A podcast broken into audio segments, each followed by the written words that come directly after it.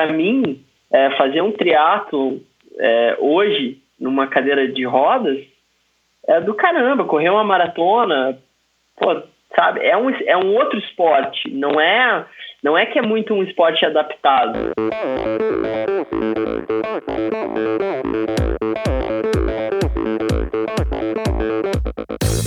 Olá pessoal, aqui quem fala é Renata Falzoni. Olá, eu sou Tim Don. Eu sou Jaque Mourão. Olá, eu sou João Paulo Diniz. Eu sou Adriana Silva. Oi, eu sou Mauro Ribeiro. E esse, é o Endorfina Podcast. Podcast. Valeu, até mais.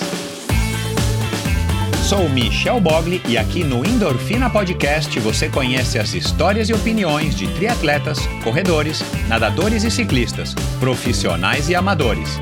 Descubra quem são e o que pensam os seres humanos que vivem o esporte e são movidos à endorfina.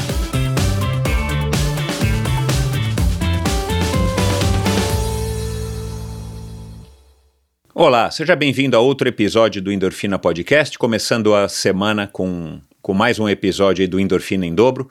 Você vai estar, tá, a partir dessa época agora de coronavírus, desde a semana passada, para quem está acompanhando a Endorfina, Estou soltando dois episódios por semana. Semana passada foi o episódio super especial com Brett Sutton, um dos melhores ou melhor treinador, treinador com maior número de vitórias no mundo do triatlon profissional.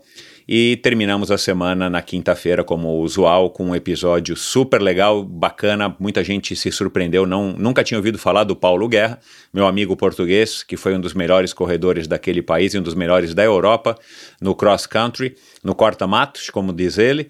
E foi um episódio que teve também bastante repercussão. Então agradeço a todos vocês que estão conhecendo o endorfina agora. Teve muita gente que, pelo que eu percebi agora em época de corona, está descobrindo novos podcasts, inclusive o endorfina. Então, muito obrigado a todos vocês. Aliás, eu tenho feito para também colaborar aí nesse período aí de, é, mais do que nunca a gente precisa de inspiração, a gente precisa de motivação. Muitos de nós precisam dar uma válvula de escape, precisam de uma válvula de escape para poder sair um pouco dessas notícias é, que a gente vem sendo bombardeado aí no dia a dia com relação ao corona, né? Na verdade, é importante a gente se manter atualizado, mas como disse a Carla de Piero, num episódio também que eu já recomendei do Swimcast, da minha apoiadora e, e ouvinte Bia Nantes, o, é importante você também, para manter a sanidade, para se manter mais otimista, você regular a quantidade de informações que você absorve sobre o coronavírus por dia para que você não surte.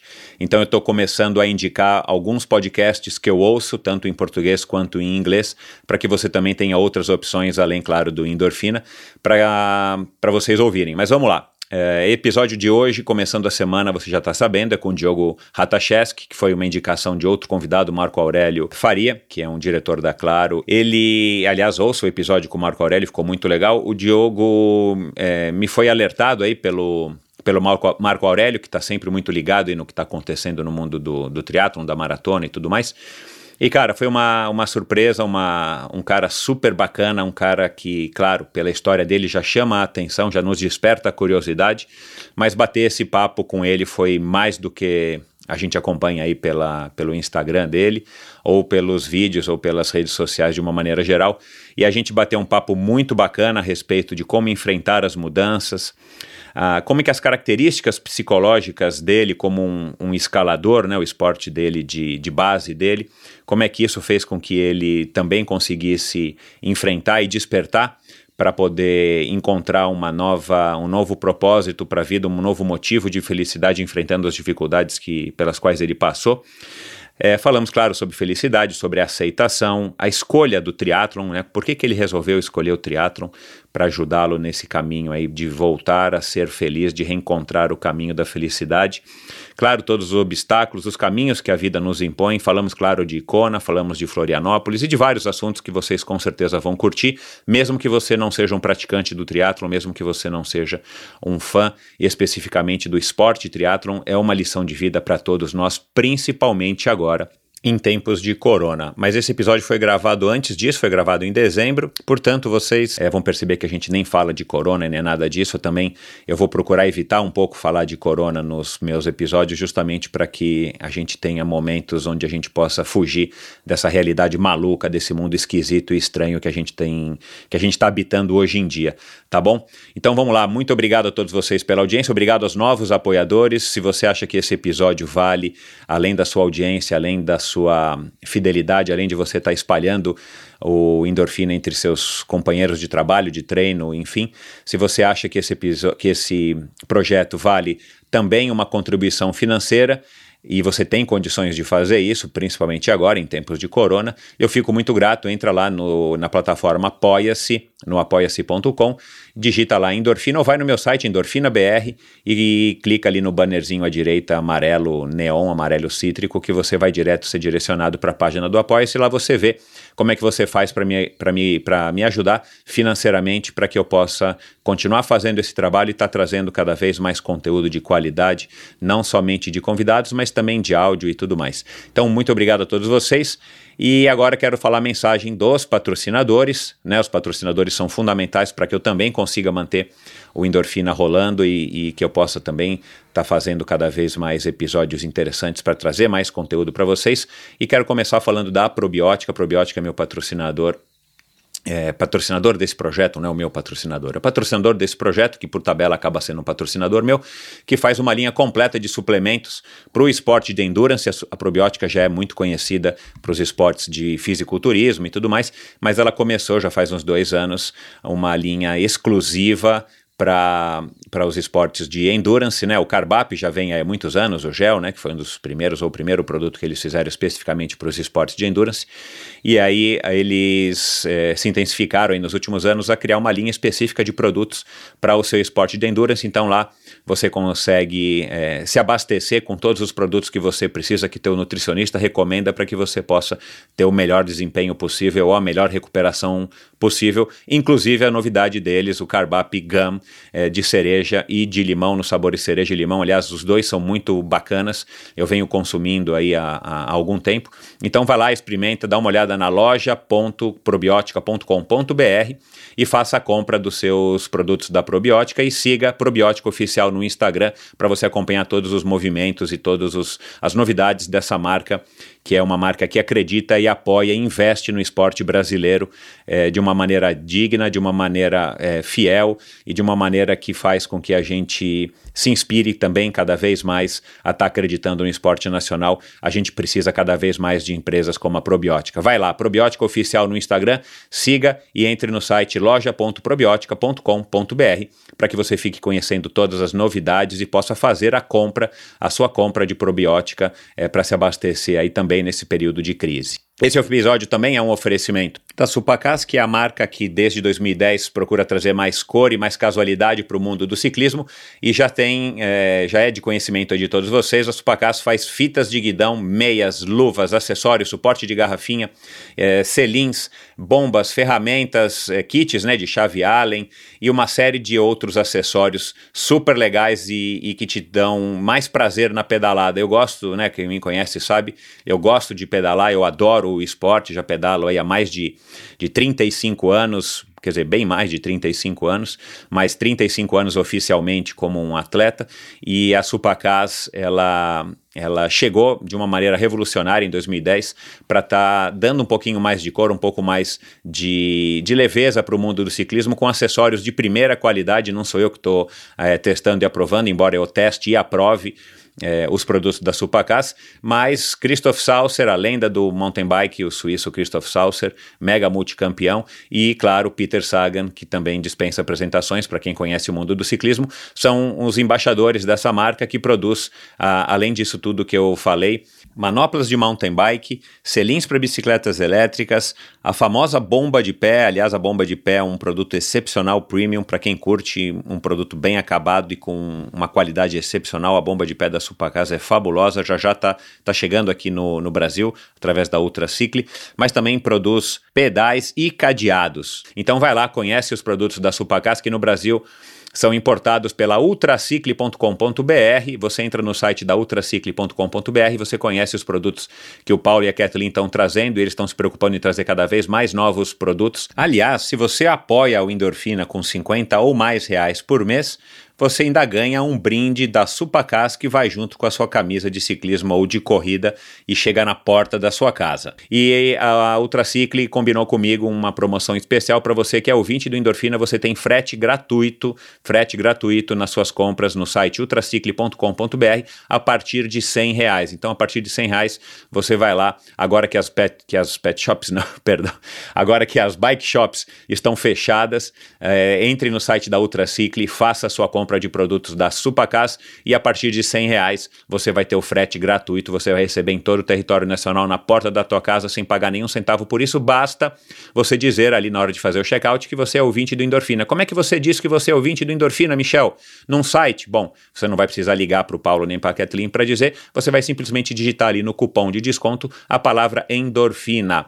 Pode digitar tudo em letra maiúscula e você vai ver que automaticamente o frete, o valor do frete desaparece e você você vai poder fazer sua compra numa, numa melhor relação custo-benefício, aproveitando toda a comodidade do, do serviço de entregas. Então vai lá, Supacas BR na, no Instagram, Supacas BR no Instagram e ultracicle.com.br. Vai lá e dá uma checada e vamos fazer as compras, que cada compra que você faz você também ajuda o Endorfina. Meu nome é Roberta e eu fiz uma viagem incrível com o time Seven Sherpas durante um feriado em 2016. Eu fui sozinha e essa experiência superou todas as minhas expectativas. Eu fui para San Diego, eu fui nadar, pedalar e correr com eles e foi a melhor experiência com viagens e esporte que eu já tive.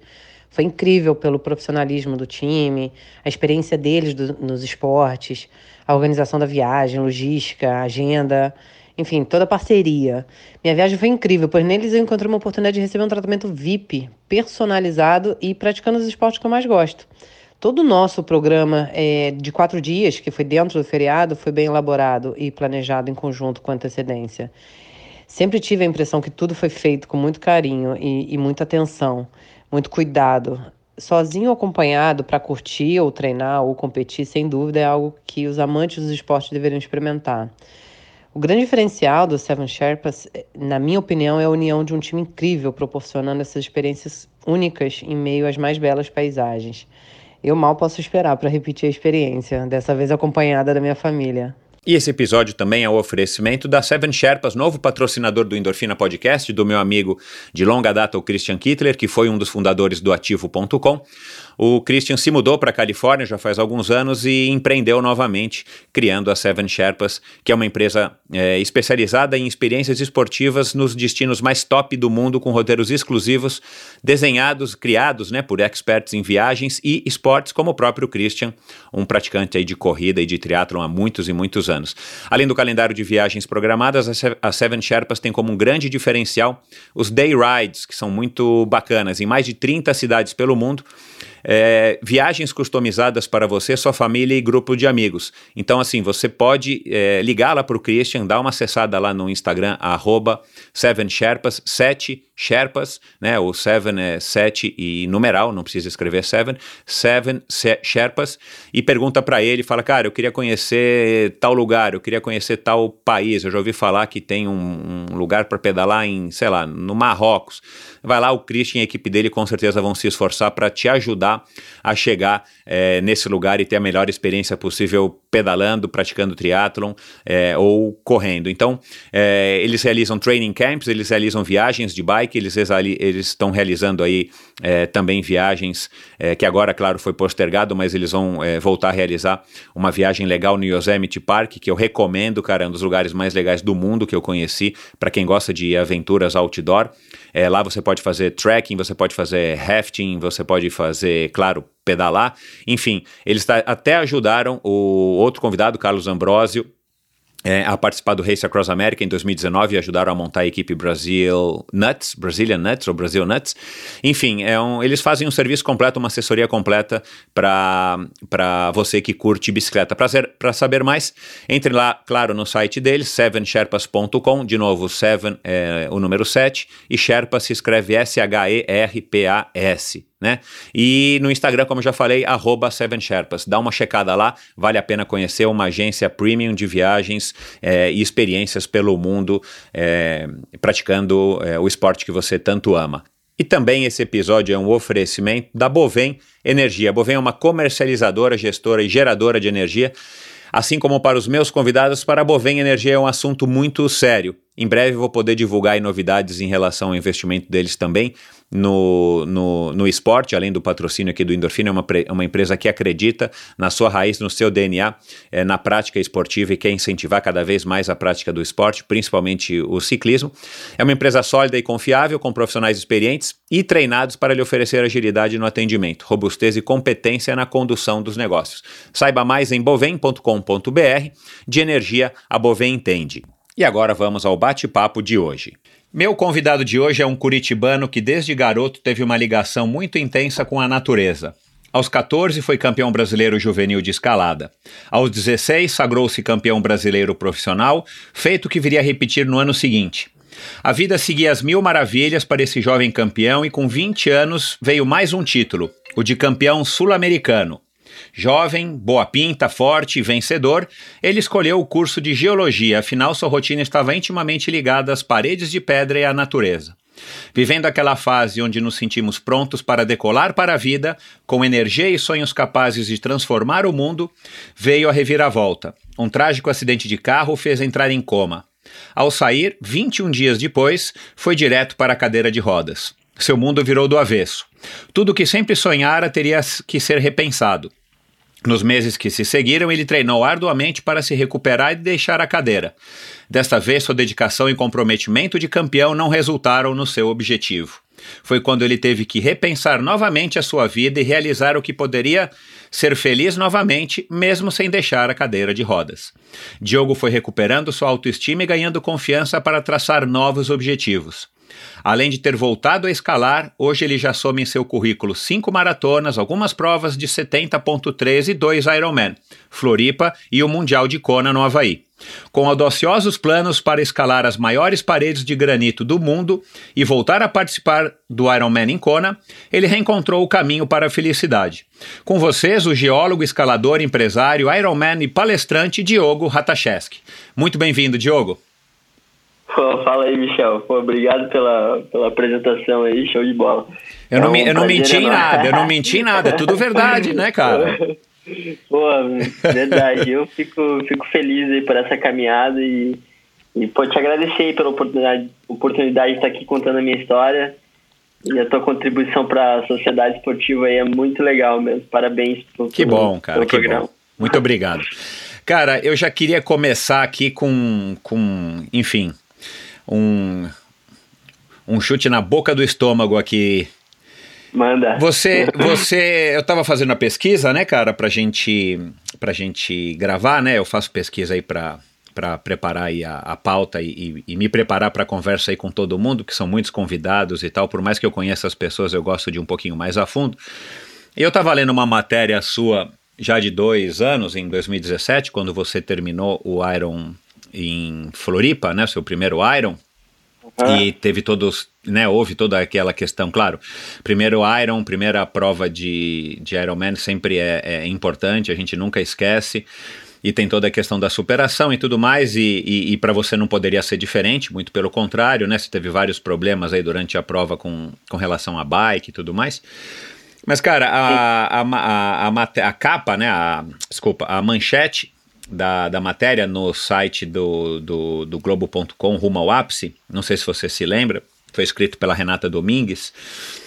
É, é assim: sem andar há 10 anos para atleta virar Ironman, dois pontos. Mudou minha essência. E lá atrás, lá atrás, e aí ao longo da matéria, né, você logo diz que, que cruzar a linha de chegada, que ter feito o Ironman, é, mudou realmente a tua essência. Eu queria saber. É, em que que mudou, seja mais específico, e, e como é que você compara?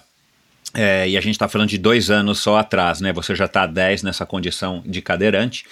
Então uhum. você já tinha oito anos de cadeirante, já tinha feito vários, várias maratonas, já, você já tinha voltado a escalar, você já tinha feito 70.3, quer dizer, você já estava numa fase bacana de, de, de viver é, a tua vida intensamente, é, apesar de estar numa cadeira de rodas, né? Ou estando numa cadeira de rodas.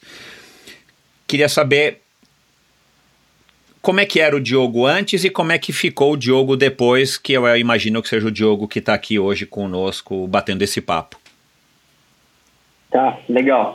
É, porra, é uma pedrada mesmo, hein? é, bom, é, como, como mudou a minha essência, é, porque assim, eu sempre, desde moleque, fui envolvido com esporte e, e sempre gostei do, dos desafios, né? Então, isso sempre me motivou a, a seguir em frente.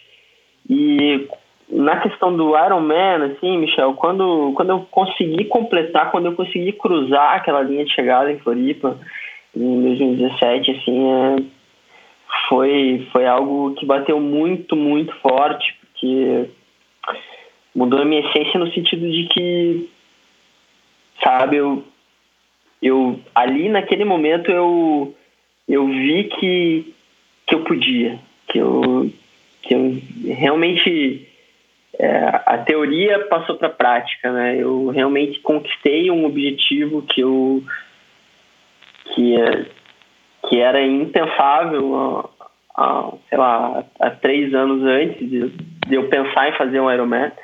Então, quando eu cruzei aquela linha de chegada, assim, eu falei, cara, eu posso mais e, e eu vou chegar onde eu quiser. Nada é impossível. Obviamente que tem coisas que são impossíveis, né? Mas é, que basta é a gente acreditar e correr atrás dos nossos objetivos verdadeiramente, porque dá certo. Isso realmente funciona. Acho que me mudou assim, nesse sentido. Eu passei a acreditar que se eu tivesse um objetivo e corresse atrás dele, é, inevitavelmente eu ia obter sucesso. Até então você, apesar de já estar, tá, enfim, praticando esportes e vivendo uma vida aí é, plena, né, ou, ou ter retomado a sua vida plena, você ainda não tinha talvez tanta certeza ou você não tinha talvez a, a prova disso? De que porque, cara, fazer um Ironman é difícil para qualquer um, né? N não é impossível, né? haja visto que o Ironman cresceu um absurdo. Sim. Mas, cara, é, é, não tem como você fazer um Ironman e ele ser fácil. Né, pela, pelas próprias distâncias, pelo tempo que você vai. Não importa se você vai fazer em 8 horas, como os grandes campeões, ou se você vai fazer em 14 horas ou 16 horas. É, cara, é difícil, porque você fica um tempão fazendo as mesmas coisas e cansa, não tem jeito. É, você se preparou para a prova. Você já tinha uma noção bacana, não de um Ironman, mas você tinha bastante noção já, porque você fez aí várias provas de 70.3, que é metade do Ironman. É... Quando você completou o Ironman, é... primeiro, você, você quando você largou, você tinha é, certeza de que você terminaria? Como é que, como é que foi a tua expectativa? Então, falando um pouco da, da história, de como eu cheguei no Ironman, eu, na verdade, eu sempre fui meio maluco, assim, né? É, esse negócio do desafio é, sempre me impulsionou à frente, à frente e as pessoas que eu estava envolvido ali no, no meio, é, no qual eu entrei pro teatro, eles já eram essa galera de Ultraman, Ironman, então é, a galera que já tava lá em cima e eu queria dar um jeito de chegar nos caras, né? é, rapidamente. Assim. Então, é, a minha história com o triatlon foi: é, eu fiz a minha primeira prova de, de, de triatlon, foi um short. É, depois de um mês ali que eu comecei a treinar, a minha segunda prova de triatlon foi seis meses depois que foi o meio Ironman de Itaipu, que é uma prova super hard, né? E, e, exatos um ano depois de que eu de que eu fiz a minha primeira prova de triatlo, a minha terceira prova foi justamente a prova do Ironman de, de Florianópolis. Então eu não ah, tá. eu, eu não me desenvolvi muito assim, sabe? Não fui aprimorando muito na Ah, tá certo. Crescendo nas provas que normalmente fazem, né? O pessoal normalmente faz algumas provas de sprint, depois é, seria, é, seria o, o, o, caminho, vai, o caminho, o melhor caminho, né? Mas aí, é. enfim, depende é. da realidade de cada um. Ah, tá. Mas enfim, então é. você não tinha, você não tinha muita noção, mas você tinha. É, mas eu tinha um bom, eu estava preparado, eu estava eu tava bem orientado, assim, a minha treinadora, Vanusa Maciel, né, na época, então ela, pô, ela é o Ultraman aí algumas vezes, então, assim, e todo o time ali, o pessoal que, que treina que treina junto ali na, na assessoria dela, é, tem, tem muita gente que faz, pratica Ironman, né, então eu sabia onde que eu estava entrando, assim, o buraco, então me preparei é, para isso. Então foi um ano de preparação. Normalmente o ciclo de Ironman aí é, é mais curto para quem já está é, na modalidade, né? Então no meu caso a gente foi pensado em um ano assim, então, chegar lá. Então é, você você tinha vai quanto quanto de certeza de que você conseguiria concluir ou você não tinha nenhuma certeza? a minha, a, a, minha maior preocupação é a natação, cara. Eu nado mal pra caramba mesmo, assim, mesmo pra um cadeirante. É difícil pra mim, assim. E eu era preocupado com ela. Então eu falei, cara, se eu terminar a natação, eu vou. Eu vou, vou me tornar um Ironman. Bom, é, mas voltando à história aí da, da transformação até lá, é, até esse momento da largada do Ironman e toda a, a viagem, né, que é participar de um Ironman, você ainda tinha dúvidas da, da, da, da onde você poderia chegar na tua condição de cadeirante ou, ou você não tinha já tantas dúvidas? É, é, e eu estou perguntando isso justamente de novo para voltar à, questão, assim, o que, que fez você, depois de ser um Iron Man, você acreditar que, que, que enfim, que, que você pode fazer basicamente o que você quiser, do ponto de vista esportivo?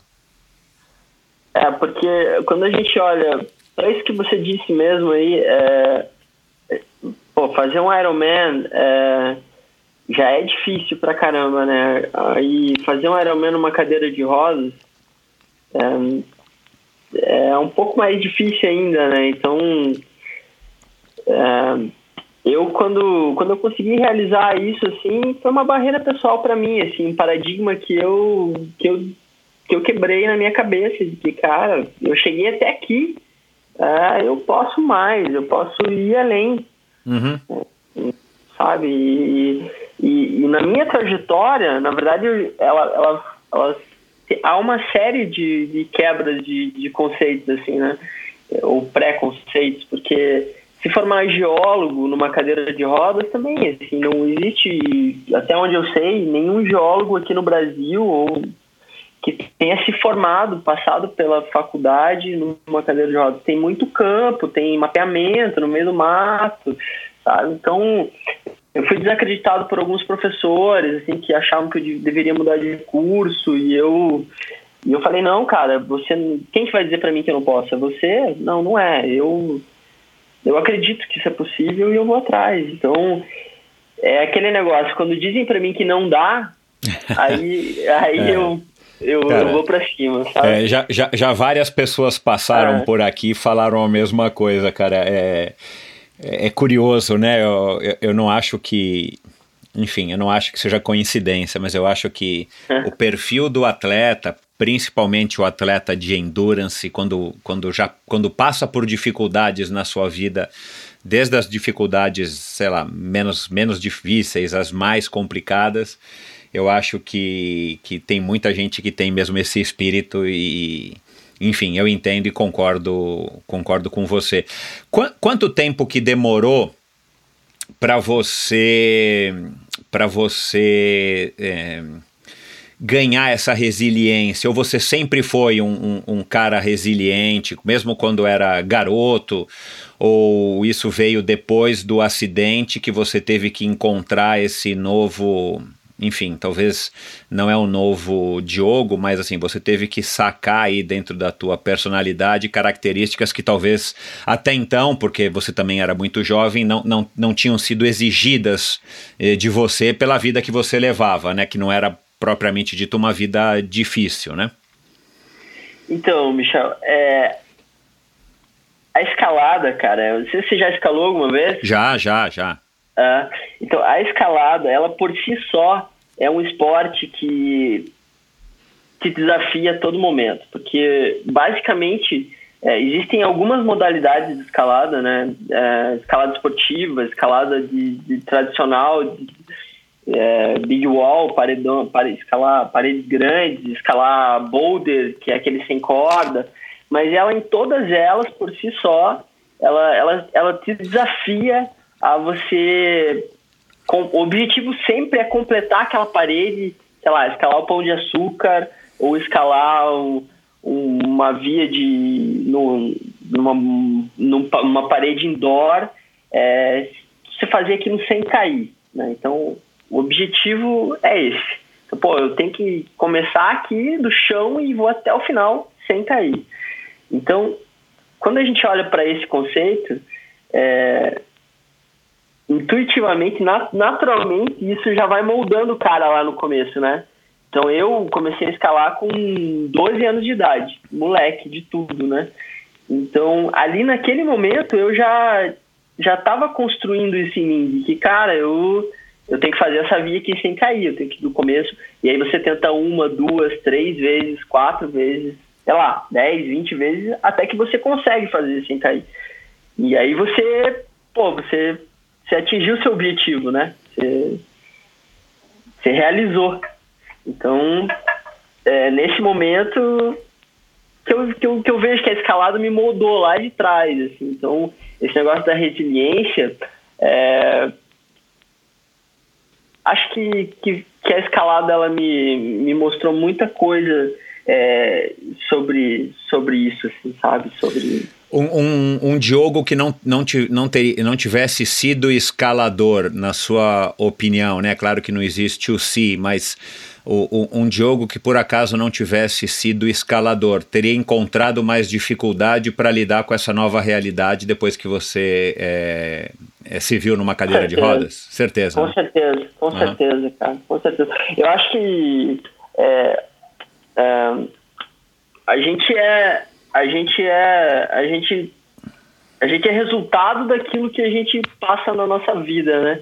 Então da é, somatória de coisas, né, cara? A gente é um é, produto é, do que a gente vai acumulando.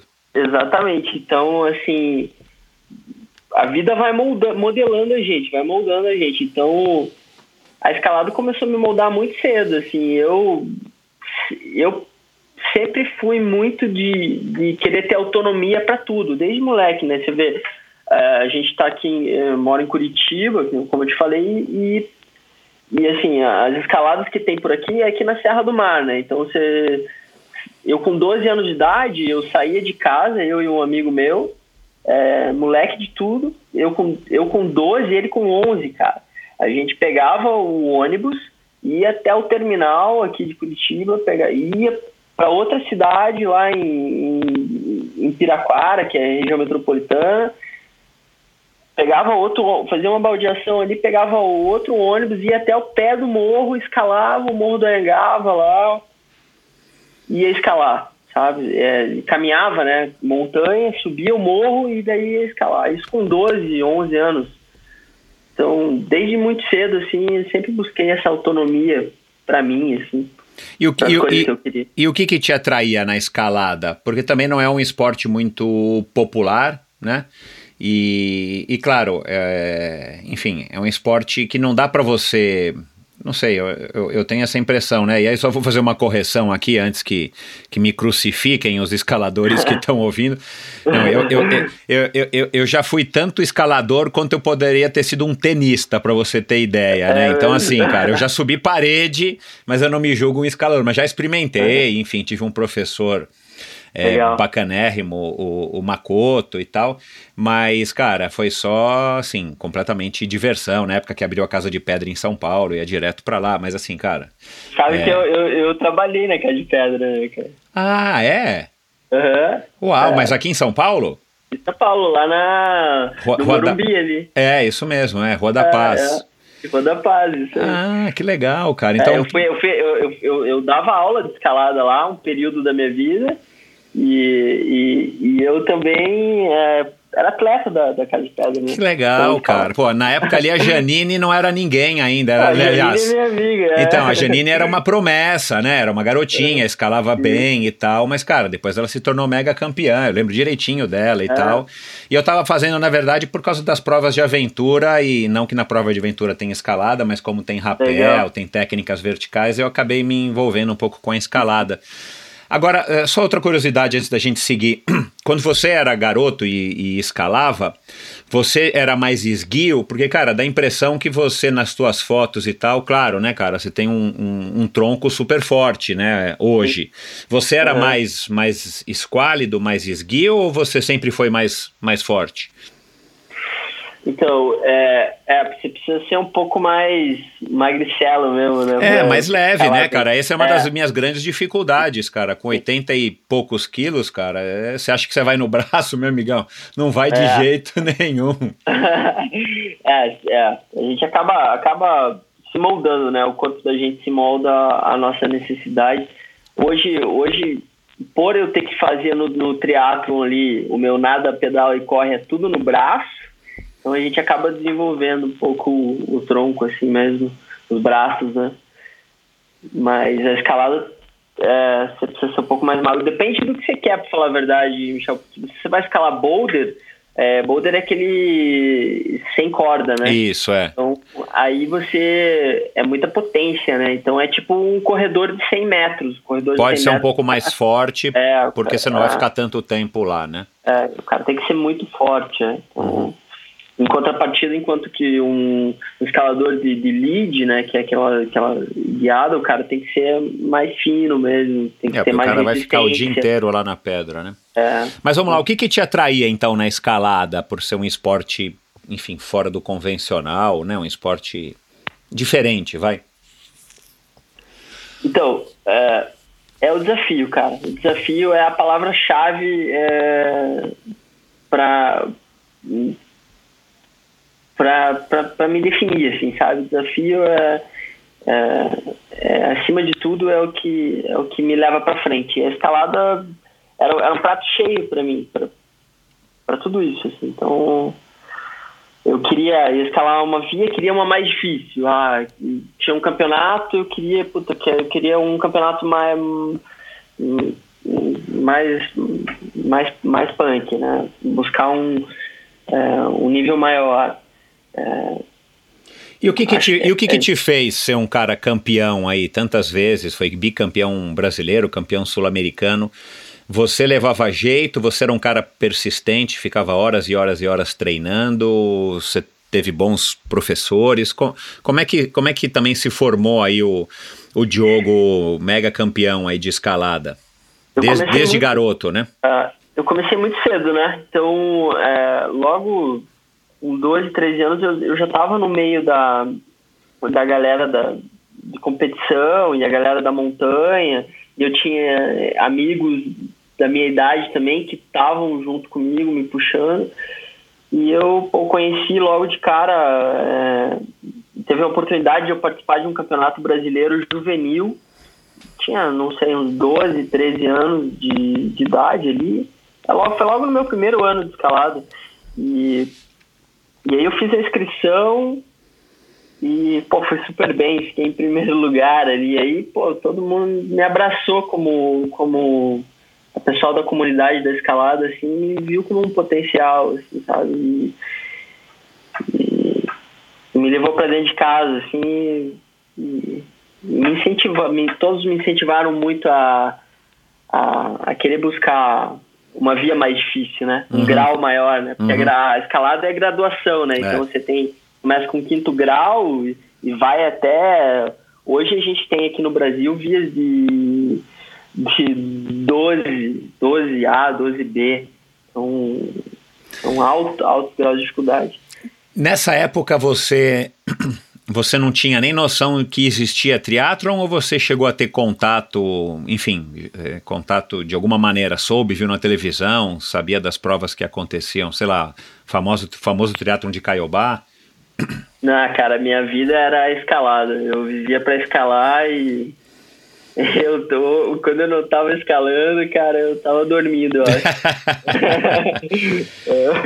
Bom, é, vamos agora dar um salto aí para o dia que você saiu do coma e aí você teve que, que, que realizar que, cara, né, você, você não ia mais conseguir andar, pelo menos não, não momentaneamente, você achou. É, qual foi a primeira sensação, cara, assim, que você se recorda na hora que você realizou, não sei como é que foi, se foi teus pais, foi o médico, como é que você descobriu que você que você né, não estava com condições de andar e, e, e, que tinha passado aí por, pelo acidente aí, já não sei também se você se recordava aí de, depois de ter passado 21 dias em coma. Como é que foi essa, essa sensação? Então, o acidente foi, foi de carro, né? Eu estava no banco de trás, deitado, dormindo, e, e acordei na UTI 21 dias depois do, do fato. Então, eu não lembro de nada do acidente. É como, é como uma história que você me, tá, me contar, assim, é, é como eu lembro do meu acidente. Uhum. E, então, por um lado, isso é bom, né? Assim, é, te protege de é, qualquer é, trauma, enfim, é, né? Exatamente. E aí, eu, quando eu, quando eu acordei, Michel, e eu entendi que eu, que eu não ia mais andar, assim, foi foi um buraco gigantesco, assim, que, que, eu, que eu entrei, assim, sabe? Eu falei, cara, eu nunca fui muito de, de videogame, sabe? Eu nunca, nunca fui conectado com computadores. É, minha vida era outdoor. Eu era, o que eu te falei, eu era escalador e minha vida era isso. Não era balada, não era nada, era escalar. Eu queria estar no esporte, queria estar mandando uma via mais difícil. Então, quando eu entendi isso, que eu não, que eu não poderia mais escalar, que não poderia fazer tudo que eu gostava de estar na natureza, cara, foi um baque enorme. Assim. E por outro lado, é, eu falei, cara, de novo, né? Mesma coisa. Eu. Quem que vai dizer para mim que eu não vou voltar a andar? Eu, vou, eu acredito nisso e eu, cara, eu, eu vou voltar a andar. Eu vou vou me dedicar aqui com, com atleta que eu sou aqui, escalado, e vou atrás do meu objetivo. Meu objetivo agora é ser campeão mundial de sair da cadeira de roda, cara. E eu vou atrás disso. Você, o, os médicos eh, viam alguma possibilidade de você poder voltar a andar ou você que, que não quis aceitar que você iria ficar na cadeira de rodas e você resolveu acreditar que com, enfim, eh, buscando, treinando, se esforçando, você eventualmente conseguiria? Então, o que os médicos me falaram na época, que eu, eu fiz uma lesão na coluna de T12, né? É aquela lesão bem baixa, assim, a última vértebra torácica. Então, é uma lesão incompleta. Então, que... Ou seja, se ela é incompleta, ela não lesionou por completo a medula. E se ela não lesionou por completo a medula, medula existe aí uma possibilidade por mínima que ela seja, de, de, de você evoluir. Então eu eu fui atrás da minha evolução. Eu acredito que nada vem de graça, né, Michel? Você sabe disso, você né, tá no meio do esporte, então eu, eu quero fazer um Ironman, eu não vou, ah, hoje aqui eu vou fazer a inscrição do Ironman e vou fazer um Ironman. Eu tenho que treinar para fazer o meu Ironman. E eu entendi na minha cabeça que eu tinha que treinar para sair da cadeira de rodas. E eu ia fazer o meu melhor. Eu ia me dedicar com a dedicação de atleta para esse para atingir o meu resultado. Então foi um ano assim da, minha história de, de, de dedicação para isso. Eu fazia sei lá, todos os tipos de terapias que você imaginar aí, fisioterapia convencional, ecoterapia com cavalo, hidroterapia, eletroterapia.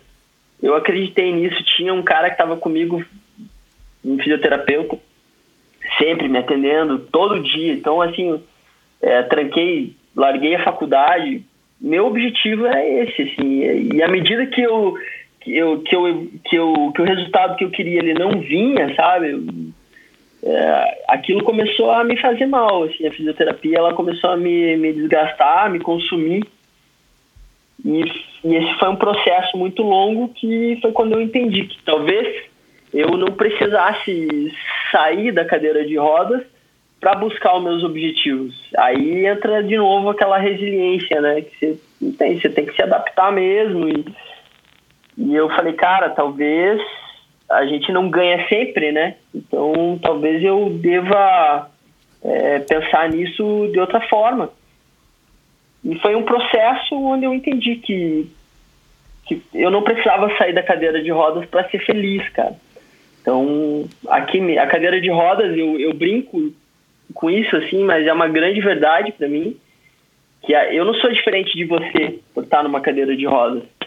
É, eu encaro isso aqui apenas como um meio de transporte que me leva daqui até você. Exato, exato. Ah, sabe? Então, quando eu entendi isso dentro de mim, eu falei, cara, eu vou ser feliz, eu preciso, eu, eu preciso ter meus objetivos de novo. E aí eu voltei para a faculdade, fui lá falar com o coordenador do curso de geologia da Universidade Federal, lá onde eu estudava, e, e falei, cara, é, eu quero voltar à faculdade de geologia. E ele falou para mim assim, ó, Diogo, você, eu te entendo, mas eu acho que talvez a geologia não seja o curso mais adequado é, para você, dada a sua situação. Né? Então, e aí é aquele negócio de novo, né? O cara, como é que ele fala isso pra mim? Quem que é ele para dizer que eu não posso? É agora que eu vou, vou me tornar um geólogo, vou atrás do meu objetivo, que agora eu tenho um novo objetivo, né? Então, e aí eu fui atrás, cara. Você, você deve ter, deve ter é, sabido, em, no meio desse ano, uma ciclista alemã chamada Christina Vogel, ela sofreu um acidente estúpido, cara, na pista de atletismo, na pista de no velódromo enquanto ela treinava e ela era mega campeã, acho que foi 11 vezes campeã, sei lá, do mundo e tal, e ela de repente, cara, ficou paralítica também. Você acompanhou é, essa notícia e você acompanhou como é que ela reagiu, pelo menos publicamente, à, à história do acidente? Eu, eu fiquei sabendo do acidente, Michel, mas eu não acompanhei, cara. É, cara, é. eu, eu, vou, eu vou citar aqui, que eu coloquei aqui também na pauta para eventualmente conversar com você que, que chocou a comunidade esportiva mundial, porque era uma mega campeã e ela estava pedalando num treino dentro do velódromo, né? E de repente ela meu, olhou para trás, a menina na frente dela deu uma saída da, da linha e ela bateu na menina, cara, e ela ficou paralítica. É, foi um jeito super estúpido, não que tenha jeito bom de você sofrer um acidente com essas consequências, mas enfim, cara, ela ela sei lá, um mês, um mês depois, ela veio a público para falar sobre o acidente. E ela, meu, Sim. super alemã, assim, generala e tal, cara, é, é, é, segundo o site da Reuters, que é uma agência de notícias confiável, ela tem a seguinte frase: é uma merda, não há outro jeito de colocar isso, não importa como você empacote, mas eu não posso mais andar. Ela disse isso uhum. para uma revista alemã, Der Spiegel. Mas acredito que quanto mais cedo você aceitar a nova situação, mais cedo aprenderá a lidar com ela. É, que, que faz sentido, óbvio, né? Mas Sim. eu ouvi ela falar numa, num, num, depoimento, num podcast que eu ouço, é, se eu não me engano, foi no, no Cycling News. Cara, ela falou assim, cara, pelo menos agora eu não vou mais precisar treinar tanto, me dedicar tanto. Ela chegou a falar isso. Né? Ela falou: agora eu vou uhum. poder dar um tempo da bicicleta. Que é um pouco esquisito, até na, nesse episódio, acho que um, um, psicólogo chegou a comentar alguma coisa e tal, que tem a história da, da negação, depois da aceitação, da raiva e tal, enfim. É, eu, eu, eu só estou citando aqui esse caso porque é, é, um jeito diferente de encarar, né? A gente não sabe de fato se ela estava dizendo isso da boca para fora, né? E por dentro ela também estava, enfim, se corroendo e, e, e, chateada com a situação.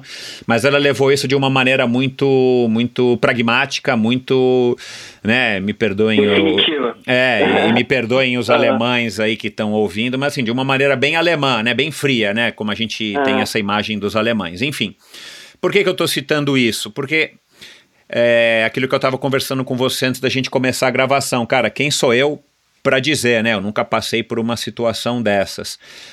Mas de, de tanto a gente acompanhar, e, e eu tô ligado no mundo dos esportes há muitos anos, e, e, e eu ouço também, faz muitos anos, o próprio podcast do, de um dos fundadores da Challenge Athletes Foundation, o Bob Babbitt, é, ele entrevista muita gente que, que tem é, é, é, problemas de mobilidade e, e, tal, e que fazem Ironman, Ultraman, que vão para lá, que vão para cá, que são mega campeões disso ou daquilo outro esporte, corredores e tal. E, cara, a impressão que a gente tem, é, eu tenho, perdão, é que assim, Cara, de fato é aquilo que você falou. Você sentado na sua cadeira de rodas não tem nenhuma diferença para mim ou para qualquer um que esteja nos ouvindo. É, você simplesmente usa a cadeira de rodas para fazer a tua locomoção e quando você vai ou nadar, ou pedalar, ou correr, ou escalar, Claro, você não tem o auxílio das pernas, mas isso não te impede de poder fazer e de poder fazer até em alto é, nível, dentro da tua situação, o esporte que você se propõe a fazer. Então, a impressão que eu tenho é que hoje em dia, com o conhecimento, e claro, aí vem a, a, aí o lado bom da internet, né? A gente fica sabendo e vendo pessoas com todo tipo de, de deficiência, de debilidade, de desvantagem ou de condição que conseguem fazer, né? A gente tem agora o brasileiro, que é o mais rápido do mundo, nos 100 metros. Enfim, cara, não faltam exemplos, né? O próprio Oscar Pistorius, coitado, que acabou aí enveredando para um lado terrível, mas cara, é, mas cara, é um cara que é, até lá a gente tem que tirar o chapéu pro cara, né, cara? Porque porra, o cara era um, enfim, um defensor aí é, da causa dele. Então, assim, dá impressão de fato, cara, que com todos os avanços tecnológicos e com todas as condições é, do mundo atual, para você talvez fique um pouco mais difícil ou um pouco mais complicado para você chegar a ter acesso aos equipamentos e, e para poder adaptar, se adaptar e, e, e se readaptar fisicamente é, na, no teu nível de habilidade para conseguir escalar sem usar as pernas, mas você vai lá e vai conseguir escalar. Né? Então, assim, acaba não te limitando tanto quanto talvez a gente pudesse imaginar, sei lá, 30 anos. Ou se uma pessoa não tem ideia, acha que vai ficar na cadeira de rodas e. Né, por exemplo, o, o Braga, o Marcelo Braga, um amigão meu que já teve aí agora faz pouco tempo Sim. também no Endorfina, que tinha acabado de amputar o pé por conta de uma diabetes. Claro, é, ele não é atleta e tal, mas o cara vive no mundo do esporte e, e enfim, é um ser humano super ativo. Mas foi o que ele disse, e ele, e, e cara, e, e para ele foi bem espontâneo mesmo, porque eu gravei com ele, sei lá, acho que é um mês depois que ele tinha amputado o pé. Ele falou, cara, é. o médico chegou para mim e falou assim: olha, ou você amputa o pé, ou você corre o risco de perder a perna. Então, assim, você tem que decidir quanto mais rápido, melhor. Ele, ele falou, cara, vamos embora, vem sem o pé. E ele tá super otimista, tá super tranquilo, enfim, ele tá vivendo a vida dele como, como se fosse antes, com essa condição agora de que falta um pé e ele vai ter que se adaptar com essa nova vida. Mas enfim, tudo isso para dizer, é, é, essa minha impressão é uma impressão que de fato você está vivendo. Hoje em dia é muito mais fácil, até para você encontrar é, pessoas que te apoiem e que, tirando uns professores ou outro, outros, mas assim, que falam, cara, vamos lá, vamos fazer. A gente acabou de falar do Fernando Fernandes nessa propaganda da Volkswagen, ele fazendo kitesurf. Cara, e por aí vai, né? Tem N exemplos, a gente não precisa citar muitos, todos. Uh, eu acho, cara, que é, é, é um processo ali de aceitação, assim, é para todo mundo, assim. É, então, tem, eu, eu tive dentro do meu processo de aceitação da cadeira de rodas, eu encarei isso de uma forma positiva. É, eu, eu, queria de toda forma voltar a andar e eu acreditava verdadeiramente nisso.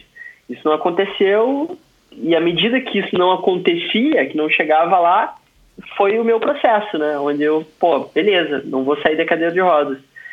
E, e aí agora a minha vida está aqui na cadeira de rodas. O que, que eu vou buscar?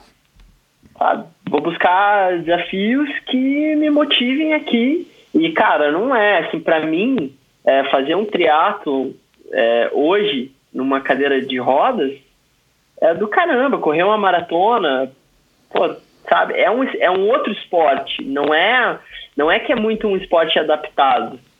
É, é, quando a gente fala em correr uma maratona, pedalar com a mão, é, nadar que você tem que nadar com o braço mesmo, não tem nada, né? Mas é diferente, assim, nenhum equipamento diferente, mas sabe, é um, é um, na verdade eu encaro como um outro esporte, é uma coisa que é legal demais, assim, eu não fico olhando que, ah, isso aqui é uma coisa que está adaptada para mim, sabe, ah, isso aqui, puta, não, não é como eu queria que fosse. Eu não acordo de manhã, Michel, assim, ah, pô, eu, hoje eu tenho que sair da cadeira de rodas, você entende? É, depois que você aceita, depois que você supera isso, cara, vida que segue. E eu acho que para todo mundo é diferente, mas é, você, quanto mais rápido você superar isso, quanto mais rápido você aceitar, é, no meu caso, a cadeira de rodas, enfim, cada um tem o seu processo de, de dificuldades, coisas que passam pela vida, né? E quanto mais rápido a gente aceita coisas que, que, que são inevitáveis, é, a gente supera e segue, segue em frente. Então, é, para mim, hoje, assim, é, eu não tenho problema nenhum com a cadeira de rodas. É, sou casado, sou geólogo, faço triatlon. Então, é, sou feliz, né? Que, então, é. É. é. eu, quero, eu, quero, eu quero te fazer uma, uma pergunta a respeito dessa história da felicidade, porque você fala bastante, acho que nas tuas palestras, né? Você fala bastante e, e e não sei, cara, a gente não se conhece, a gente tá, na verdade, se conhecendo agora, mas dá a impressão de uhum. fato que você é um cara super. Cara, um cara light, um cara normal, né? Como, enfim, qualquer um. É, mas deixa eu só tirar aqui uma dúvida que eu anotei aqui. Se, se a Alexandra passasse aqui agora e a gente fosse uhum. perguntar para ela se você é um cara cabeça dura, ela falaria que você é um cara cabeça dura? Quando você enfia o um negócio na cabeça é difícil de tirar? Acho que falaria, com certeza. tá certo. Aí, ó, tá vendo? Tem coisas que ajudam o cara a ser cabeça dura, né, cara? É, então. Olha lá. É. Bom, é, cara, uh, se você pudesse, se você pudesse, enfim, e você, na verdade, você pode, né? Porque você faz palestras e tal. E, uhum. e aqui agora você está falando também, pelo menos, para algumas pessoas aqui através desse, desse humilde instrumento endorfina. O que, que você acha que as pessoas.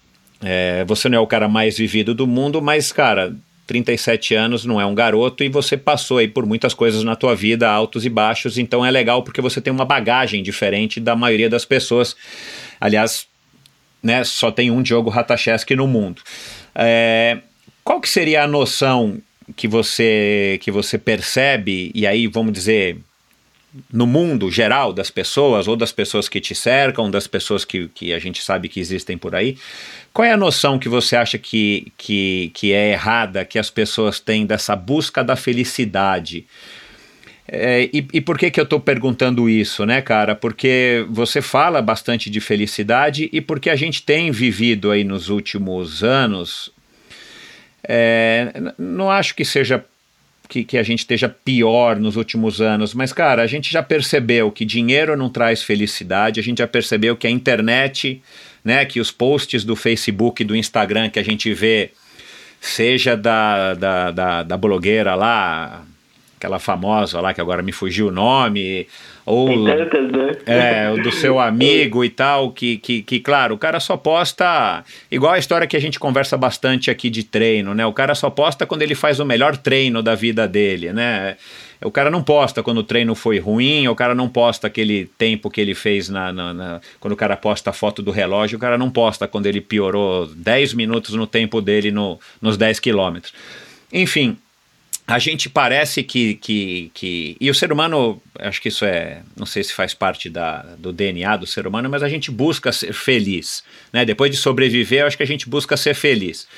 É, o que, que você acha com tudo que você viveu na tua visão, o que as pessoas, é, que as pessoas, que noção errada que as pessoas têm de felicidade?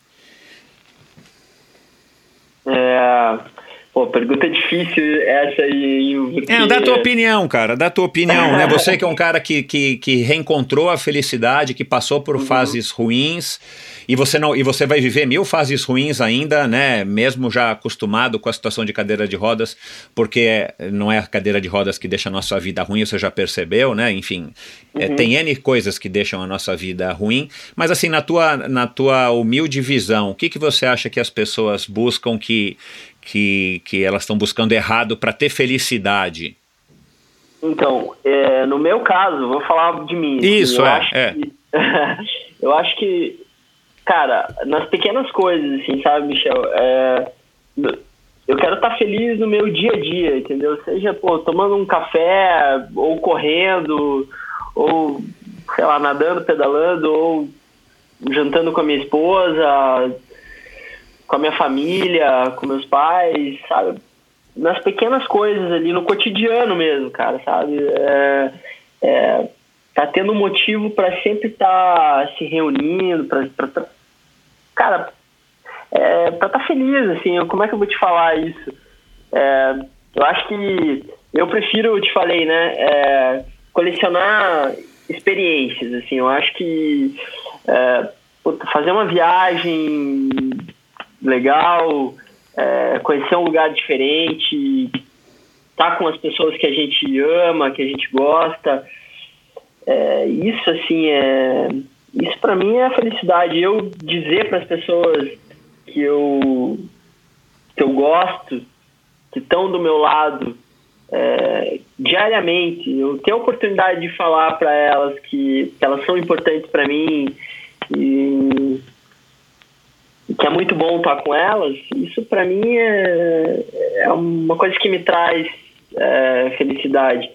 É, acho que desapego de coisas materiais, assim, acho que o dinheiro, como você falou aí, não traz felicidade. Dinheiro é importante, cara, a gente trabalha, a gente. É, é, mas é um meio para talvez para conquistar as coisas que a gente que nos traz essa felicidade, né? E, eu não busco, eu não, nunca vou buscar encontrar a minha felicidade em coisas materiais. Sei lá. Vou, vou, depois que você resolveu na tua cabeça essa questão de que você não ia se livrar da cadeira de rodas e você iria, enfim, começar a viver plenamente é, dentro dessa nova realidade, buscar os desafios e buscar caminhos para ser feliz, eu entendi que o esporte foi uma maneira natural porque você é um atleta de, de, de, de alma, né? Você, você simplesmente acordou no dia, no dia seguinte, não, mas você acordou como se fosse no dia seguinte, só que você estava numa, numa, numa cama de UTI, no hospital, e descobriu que não ia mais andar. É, depois que você passou por esse, por essa, por essa, esse processo de realizar que, cara, beleza, vamos embora, vida que segue, como você mesmo disse, Quais foram os principais obstáculos depois disso? Não os obstáculos pessoais, porque eu entendo que uma vez você aceitou, tá aceito e vambora. Oh, é, tá é, mas assim, sei lá, você sofreu preconceito ou você começou a, a, perceber, cara, essa cidade ou essa casa ou esse restaurante ou essa academia não tem um elevador para eu poder subir e descer, não tem rampa, é, assim, você acha que a tecnologia, pelo menos a que você está tendo acesso, por exemplo, que isso é uma coisa que eu quero abordar aí daqui a pouco, é, não, é, não é legal o suficiente ou custa muito caro para você ter uma, uma cadeira é, de rodas bacana, um triciclo bacana? É, foi preconceito das pessoas? Assim, quais foram os principais ou o principal obstáculo uhum. para levar uma vida normal, de fato, não entre aspas? Tá, falando de preconceito, assim, eu acho que a gente pode dividir isso em duas, duas questões aí. Um é o preconceito das pessoas, é, é, que eu, particularmente, para mim é zero. Eu, sabe, é como eu quero que me vejam. A gente está aqui batendo um papo aqui, eu e você, apesar de estar tá aqui no, no, no Skype aqui conversando, mas duas pessoas normais, ok? Não, não tem eu, não, não há nenhuma diferença. Eu, quando eu saio de cadeira de rodas, é, vou almoçar com meus amigos, vou pro trabalho, pego meu carro, desmonto a cadeira de rodas, sabe? Eu não coloco na minha cabeça, primeiro de tudo, eu não tenho esse preconceito comigo. Então, isso uhum. aqui é, não existe para mim. Então, esse já é a primeira grande diferença. E aí, eu em contrapartida, eu não vejo das pessoas, ah, eu não tenho esse negócio comigo, assim, não vejo mesmo isso, ah, tadinho desse cara, ele tá numa cadeira de roda. Vou te falar, assim, sei lá, eventualmente, sabe, aquela velhinha no parque vai te perguntar, assim, ai, tadinho, o que, que aconteceu com você? Ah, mas no meu cotidiano isso não existe. Outra coisa é o preconceito é, dos estabelecimentos, é, acessibilidade, basicamente, né? Isso, é, isso realmente é, é, muito difícil aqui no Brasil. É, eu já cansei de, de, ir em lugares que não tem acesso e que eu não posso frequentar aquele lugar, apesar de, de, de eu querer ou gostar da ideia de estar no lugar e eu, eu não poder frequentar ali porque não tem acesso. É, hoje, hoje em dia, eu se, eu se eu vou num lugar e o lugar não tem acesso, eu acabo não entrando no lugar. Não é, não é porque sempre tem gente comigo, né? Então, pô, pô posso pedir para alguém me pegar aqui na cadeira de rodas ou vou na garupa às vezes e, e, e sobe um degrau ou outro ali para acessar o, aquele lugar, mas eu acabo não entrando mais por porque eu entendo isso como um desrespeito é, a mim e a outras pessoas na minha condição. Então, aí eu vejo mais do que, do que nessa relação é, interpessoal, assim, né? Sei lá, uhum. no meu dia a dia. Então, Cara, e com relação aos equipamentos, à tecnologia, você teve nesse episódio do, do Ironman de Floripa, você teve. É, na verdade, acho que foi mais um problema só com, com, com o teu triciclo de, da, da etapa da corrida, né? Porque você, pelo que eu me recordo, você citou que teve um barulho na roda mas você terminou a parte da, do ciclismo com a tua cadeira de rodas e depois no triciclo que você usa para fazer a parte da corrida que o pneu furou e tudo mais. É, eu imagino que já existam mega super equipamentos com alta tecnologia para você também poder até diminuir ou evitar é, tipos de problemas como esses que você teve, né? Quando a gente fala de performance no esporte, pô, hoje em dia tem muita coisa, né, Michel? Então, é, eu hoje eu tenho meus equipamentos de triatlon, pô, cara, é tudo top, graças a Deus, assim, graças aos meus patrocínios e, e, e a minha vontade de estar tá sempre é, melhorando também. Mas eu tenho bons equipamentos, cadeira, é, minha, primeiro, são duas cadeiras diferentes que eu uso, né? Uma cadeira é a cadeira de ciclismo, que é a Hand Cycle, né? Então os, as duas são triciclos mas a minha cadeira, ela é full carbon, cara, então ela pesa, sei lá, 8 quilos. Ah, ah, é, hoje você sabe que tem bicicleta, tem bicicleta, tem gente que corre de bicicleta, que a bicicleta pesa mais que isso. É, sem dúvida, é, é, ainda, é. Mais, ainda mais, é, aliás, acho que todas as bicicletas aerodinâmicas, bicicletas de contrarrelógio pesam mais do que 8, né, pelo menos as que são aprovadas para competir. Então ela é bem leve, assim, sabe? Aí a minha cadeira de, de corrida, ela também é, é, é, é bem bacana, assim, é, é, roda de carbono, fechada, então acaba ajudando muito no desempenho, né? E, mas, assim, cada dia, é, é cada dia progride mais e, e tem equipamentos diferentes e melhores, né? Isso, é, isso tá meio andando em paralelo, assim, com, com, com o que a gente tem para pessoas que não tenham nenhuma nenhuma deficiência ou equipamentos adaptados, né? Você vai toda hora sai um grupo novo aí da, da, da da Shimano, né? Aham. Pra você botar na tua bike. Então, então caminho que- é meio junto, assim. Legal. Por que, que você escolheu o triatlon? Por causa do Ironman? Porque o Ironman tem essa, né, essa aura de ser uma coisa, né, enfim, do outro mundo e tudo mais, e de superação. Eu escolhi o triatlon é, por grande incentivo é, de um grande amigo meu, que hoje é meu compadre aí. E, então, assim, ele já fazia triatlon muito antes de mim. Já fazia Ironman, né? E eu achava que aquilo lá era coisa de louco, assim, né? E ele sempre me chamava pra, pra ir assistir as provas dele. E, eu acaba nunca nunca ia assim. e mas até que de tanto ele falar pra mim assim, eu falei, cara, eu vou tentar. E aí eu comecei com as corridas de rua. Comecei a correr com a minha cadeira de rodas convencional mesmo. É, corridas de 10 quilômetros. Até tem uma história legal na minha primeira, na minha primeira corrida que eu eu fui eu fui fazer a inscrição, falei pro pessoal, ó, para esse meu amigo, pra minha esposa, que na época era minha namorada, falei, Ali, eu vou fazer, vou fazer, eu vou correr. E é, vou fazer uma corrida de 10 quilômetros aí, tô fazendo, eu vou fazer a inscrição. E aí todo mundo falou pra mim, né, cara, pô, Diogo, a gente sabe que você consegue, mas vai de leve. Faz uma corrida aí de 5 quilômetros, um pouquinho menos. E aí eu botei na minha cabeça que eu queria fazer 10 quilômetros e fui lá e fiz a minha inscrição pro 10 quilômetros e não falei pra ninguém. e aí, à medida que eu comecei a demorar pra chegar, todo mundo começou a ficar preocupado, né? Pô, o que que vai... Cadê o Diogo? O que aconteceu? Será que ele caiu, se machucou e tal? Demorou pra chegar porque a corrida era o dobro do que estavam esperando, né? E a partir disso, Michel, quando eu fiz a minha primeira corrida, eu falei, cara, eu quero mais. E aí cheguei a fazer uma maratona na minha cadeira de rodas comum de uso diário. Ixi. É, 42 km fiz para 3 horas e 59, cara. Em 2015 foi a primeira maratona que eu fiz. E foi animal, assim. Eu, aí a partir daí eu falei, cara, eu, eu, eu, eu quero fazer um Ironman. E aí, não quero fazer um short, eu quero fazer um Ironman.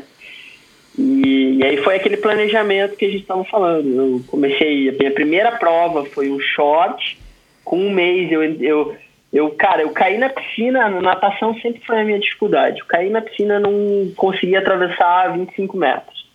Um mês depois de eu cair na piscina e afundar, que nem uma âncora ali, eu tava nadando, né, largando para minha primeira prova de short. Seis meses depois dessa primeira prova de short, eu tava largando para minha primeira prova de meio Ironman, a prova de, de Itaipu, né? Que hoje tem o Challenge lá, né? Eu acho, não sei se tem ainda, se foi extinto também. Mas é uma prova que eu recomendo para todo mundo fazer porque é excepcional.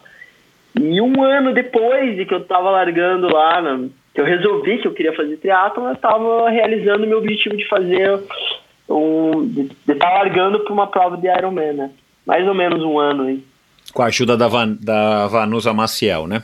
Da Vanusa, que foi minha treinadora, e do Luiz Rissato, que, que até depois dessa minha prova, é, eu acho que o, Galvão, o pessoal acabou tendo a ideia lá de fazer o anjo, né?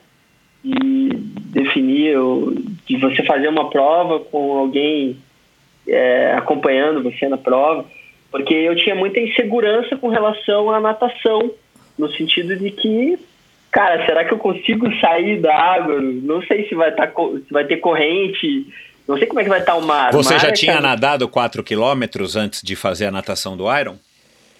Já, já tinha. Uhum. Nadei, nadei. Em piscina? É, nadei em piscina, isso. E cheguei a nadar uns, uns 3 quilômetros no mar aqui. É, mas é aquela, aquele negócio, o problema é que o mar um dia, hoje está de um jeito, Exato, amanhã está é. tá de outro. É, né? não é a Então, mesma coisa. É, então, isso que era o mais difícil para mim.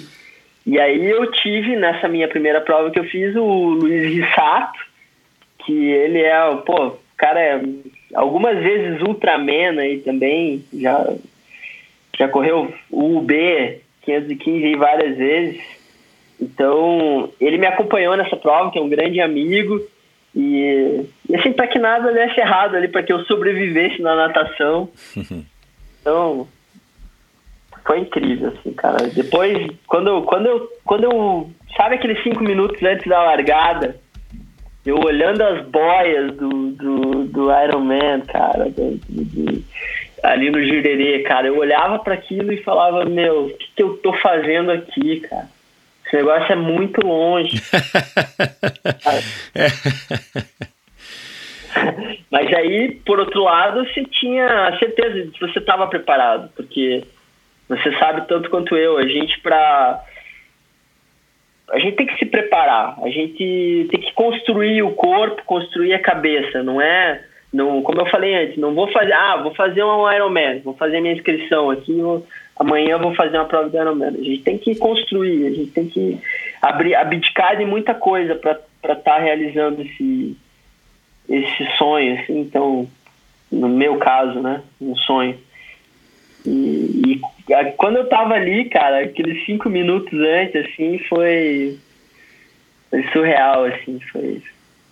Eu me lembro como se fosse hoje, assim. E tá realizando, tá cruzando aquela linha de chegada é, extraordinário. E, e, quando que você resolveu ir para Kona e, e, e, e, por que assim? Você falou, cara, eu quero ir, ir para Kona. Claro, provavelmente você queria sentir de novo a sensação de fazer um Iron. É... Conta um pouquinho aí de como é que foi essa trajetória até Kona. Então, eu sempre tive é, muito incentivo desses meus amigos do time ali que estavam comigo, assim, dos triatletas ali.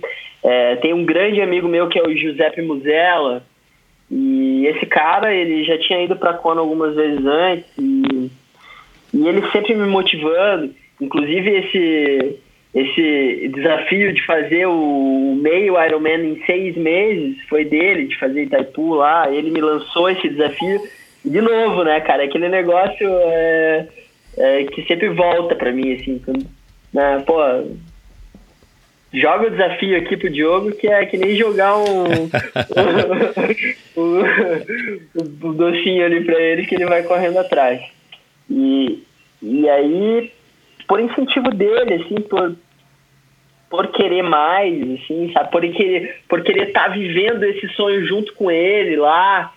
E, e aí eu, eu fui atrás, eu, a gente foi atrás, é, organizei, fui, fui entender como é que era a classificatória para um cadeirante, né? Que é muito diferente de, de uma pessoa é, sem deficiência.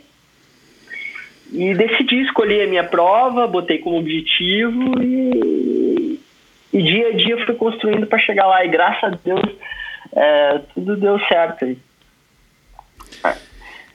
O, a, a, chegada em Kona, a, a, o fato de você ter completado o Campeonato Mundial de Ironman em Kona, foi uma sensação diferente do que a, a prova, o primeiro, o primeiro, tria, o primeiro Iron em, em Floripa, pelo fato de ser o campeonato mundial ou tal, ou, ou, nada vai superar a primeira prova lá em Floripa? Cara, é, são, foram experiências diferentes. É, quando a gente a gente está no meio do triatlo assim é, todo mundo fala, né? Pô, fazer Kona é. É, por isso que eu tô perguntando. É, é uma coisa que 99% é. das pessoas que passam pelo endorfina tem essa sensação de que lá é mais. É, enfim, é mais sonho do que fazer Floripa, né? Ou é. qualquer outro Ironman. Fazer Kona é um negócio incrível, assim, realmente é. Mas no meu caso particular, assim, é, foi uma experiência muito marcante para mim. É, cruzar a linha de chegada do meu do, do, do, de Floripa, né? Do primeiro Iron, assim. Então, aquela prova foi muito sofrida para mim, Michel. Assim, eu, apesar de eu estar preparado, hum, quando eu fiz essa prova, os meus equipamentos eles não eram adequados. É, eu eu corri com uma com, com a minha Hand Cycle, minha, minha bike, né? Ela pesa pesava 21 quilos, cara. Nossa senhora, perto, da, perto da de 8 de hoje em dia? Quanto pesa pesa uma barra forte hoje? Ah, eu acho que deve ser, deve ser um pouco menos de 20. Cara, 21 quilos pesava a minha bike. Caramba. Então, assim, foi muito difícil, sabe? E, e quando eu tava chegando é, no, no. Primeiro, que eu, que eu tava te falando, o meu primeiro grande desafio já é a natação, né? Na minha cabeça, fazer aquilo ali, puta, já era muito difícil. Mas eu passei pela natação, passei num tempo legal, e agora vamos pro ciclismo. Aí comecei o ciclismo, fui bem, né? É, tive alguns problemas né, no ciclismo por conta do, do, do frio que estava no dia, estava chovendo. E eu, como é, eu faço, eu só movimento do, de braço, assim, sabe? Eu acabei tendo um princípio de hipotermia, assim, foi bem difícil, batendo queixo mesmo, assim. Tive que parar, botar um, um agasalho para continuar. Foi muito duro. Quando eu estava quase chegando, faltava só uns 60 quilômetros para chegar ali, é, a minha bike começou a dar problema, que é isso que você estava falando mais cedo, começou a dar um estalo no, no rolamento e e aí foi um momento que eu, pô, rezei muito, assim, cara, sabe? Eu pedi a Deus para que, para que ele me ajudasse a, a, cruzar a linha de chegada e em 60 quilômetros dá para rezar alguns Pai Nosso. Pai nosso. então, então eu rezei mesmo, cara, e, e eu cheguei, aí entreguei a bike é, e, e aí faltava a corrida, só faltava os 42 e e já tava noite, né? Não, eu larguei e tava de tarde, né? Mas aí começou a ficar noite. E já de cara peguei a subida da igrejinha ali de Floripa com chuva, Meu cara. Deus aquele negócio, céu. puta, muito, muito. Que você teve que subir ao contrário, né? De ré. É, tem um vídeo aí que viralizou na internet. É. É, bem bacana eu subindo de costas. Porque a cadeira empina, né? Então, então tem que ser de costas. Você tá com todo o peso atrás. É, e com a chuva, cara, a cadeira ainda ela a, derrapava, sabe? Putz. Então, sabe, passar por isso aí foi foi, foi como se não como se, como se não tivesse difícil o suficiente, então você é. passa por isso, né, cara? É. E aí te falar, cara, furou é, na, no, na corrida, assim, a gente usa uma luva é, dura, uma luva rígida, sabe? De borracha você tem contato com borracha com borracha. Então, claro, dá muito mais gripe, né?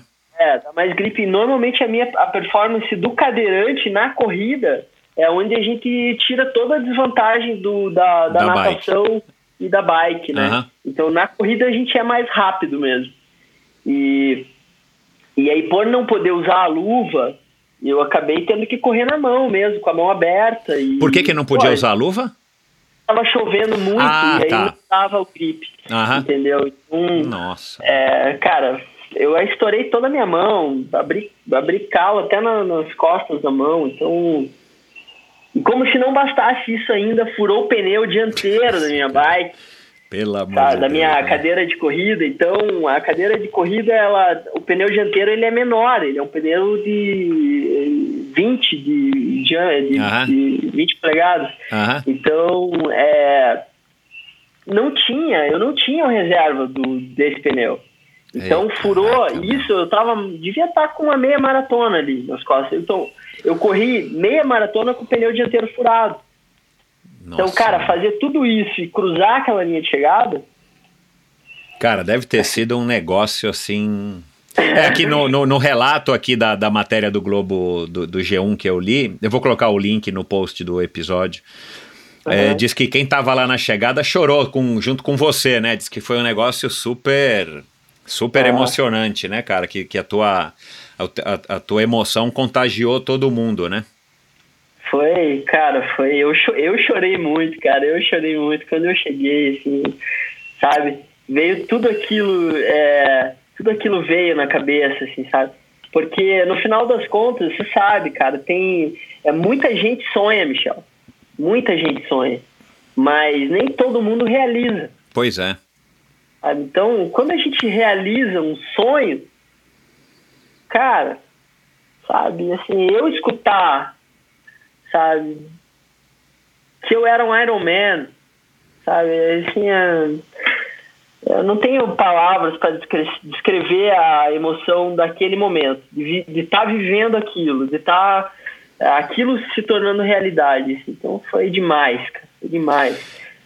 Me diz uma coisa, é, cara, é, é, bizarro, né? Assim, é, e, e, e eu acho que você vai me entender, mas, cara, se você não tivesse passado pelo que você passou, de novo, não existe o si, né?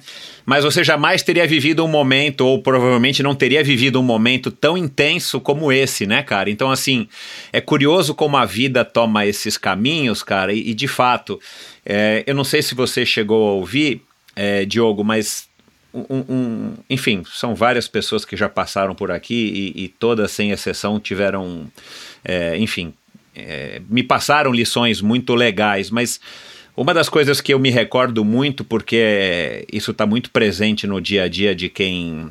Não só de quem compete, mas no dia a dia, né? Enfim, de todos nós, foi a Vanessa Protásio, é, que hoje é psicóloga do esporte, coach e tal, que ganhou maratona do Rio de Janeiro, acho que em 82, enfim, foi uma corredora amadora profissional na época e ela falou o que o que não depende da gente não adianta você você se lamentar ou você se preocupar só o que depende da gente é que a gente pode controlar e aí sim você pode buscar lutar aperfeiçoar enfim e eventualmente lamentar é, é. E, cara, isso ficou na minha cabeça. E o, o, o que eu vejo dessa tua, dessa tua trajetória, né?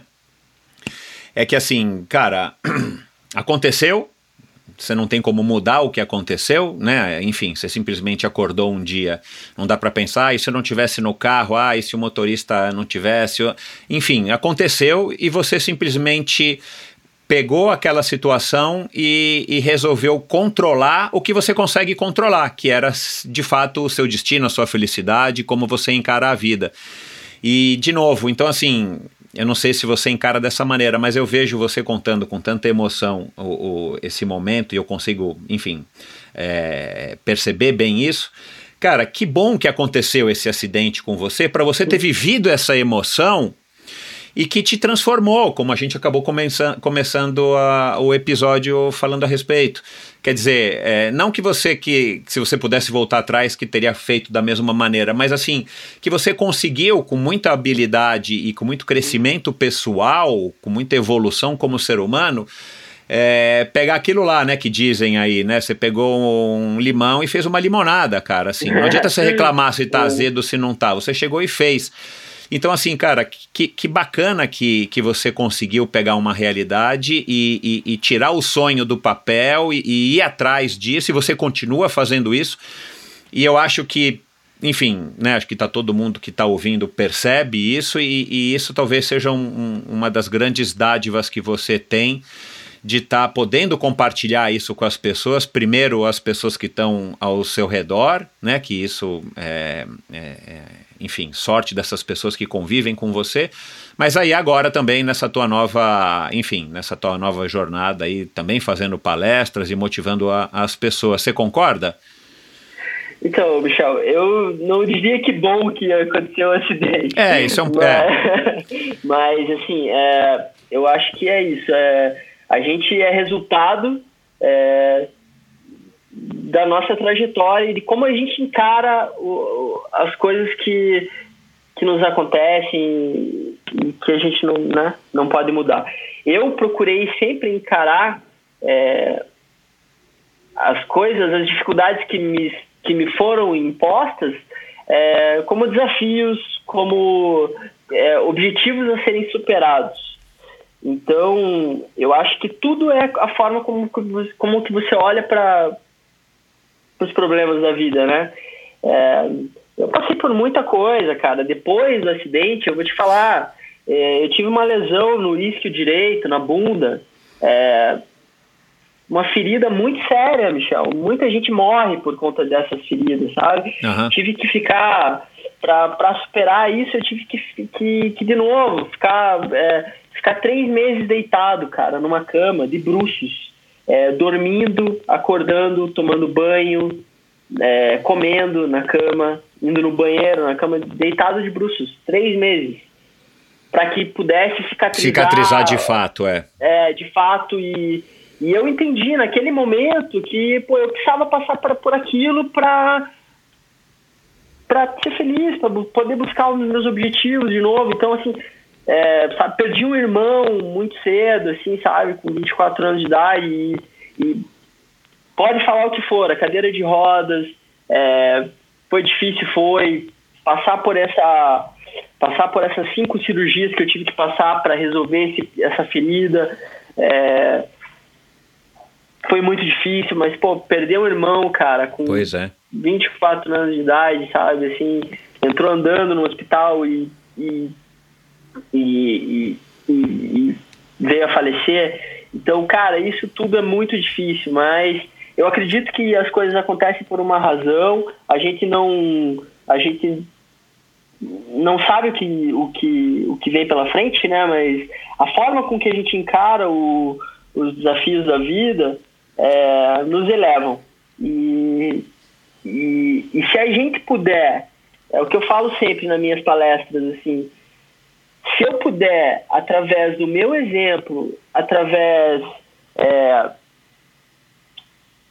da minha história, poder incentivar uma pessoa, verdadeiramente mudar a cabeça de uma pessoa sobre o que ela é, entende como que é certo e, ou não, ou os objetivos, ou os paradigmas, enfim, né?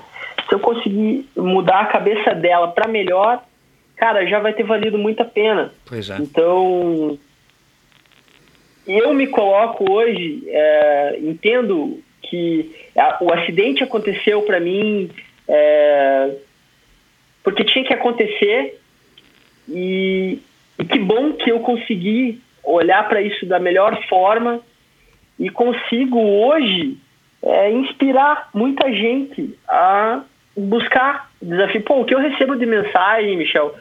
É, pô, Diogo, vou fazer meu Ironman, fiz a minha inscrição de Ironman, cara, por causa de você. Pô, cara, isso é muito massa, cara. É, isso é, é, massa demais. Pô. É, eu imagino.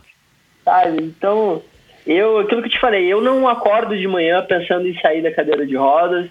É, sabe? Sou feliz pra caramba.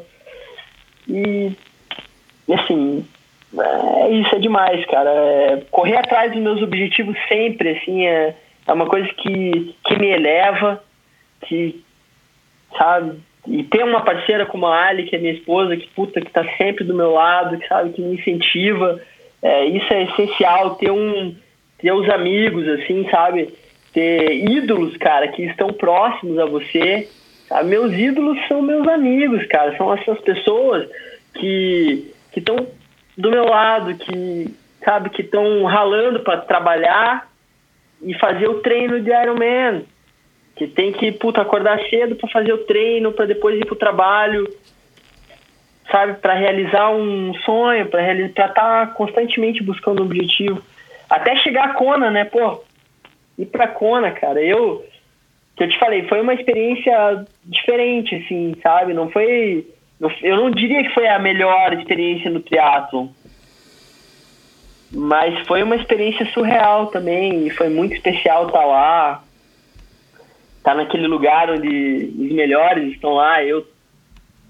Pô, sabe? Tá com o Thiago Vinhal lá, cara. O Thiago Vinhal é meu brother hoje, cara. O que, eu vou te falar, cara?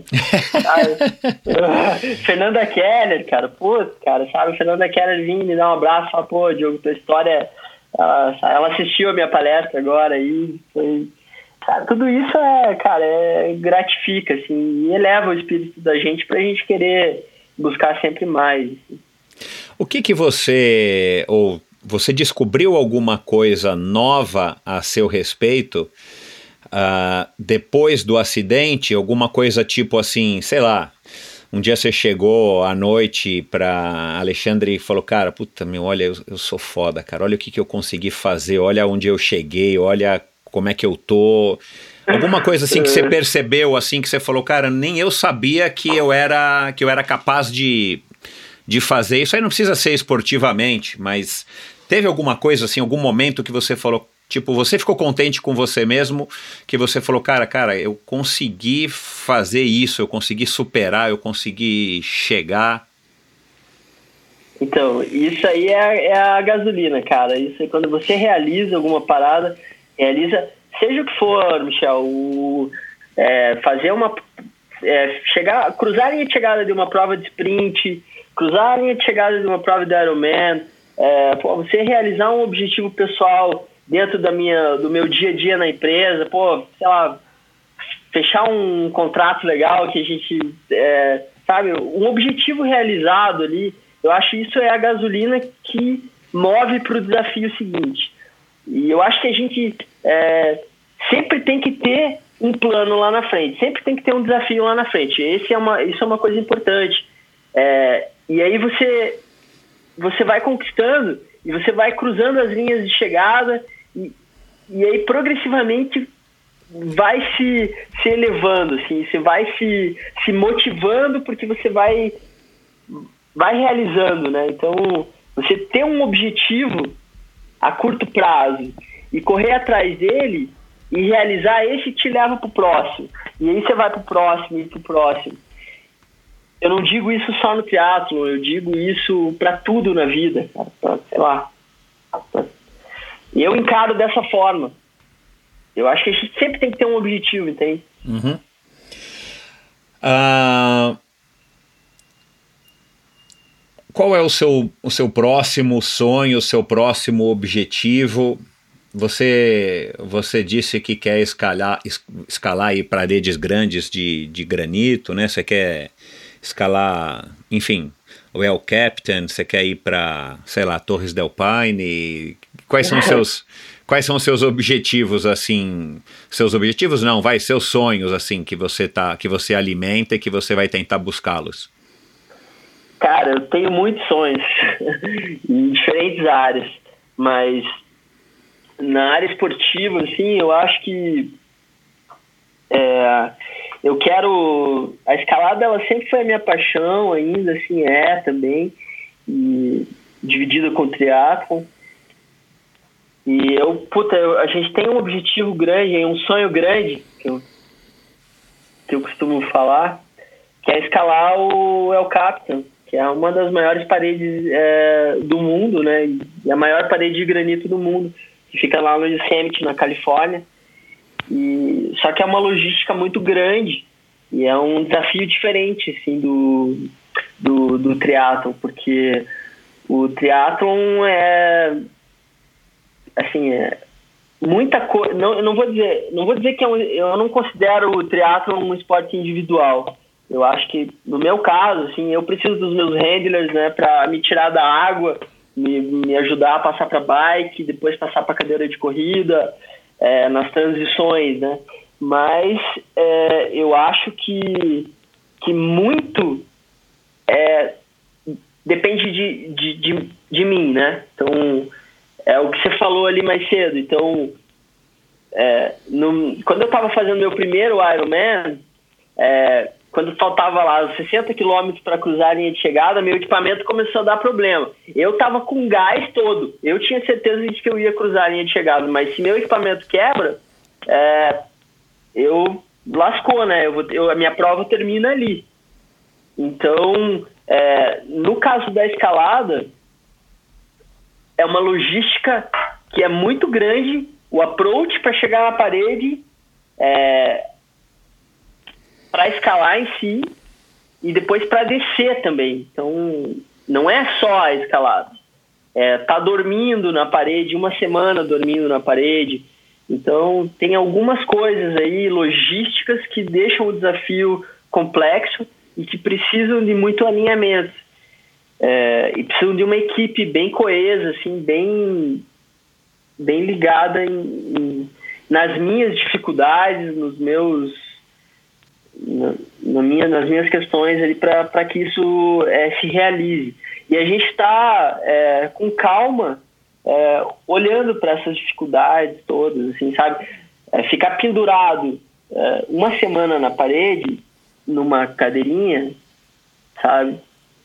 É complexo, assim, né? Uhum. Então, é, agora, em, no ano que vem, a gente está com um desafio antes, é, o um nível anterior, assim, que é escalar, é, é tentar escalar a Cachoeira do Tabuleiro, no, em Minas Gerais.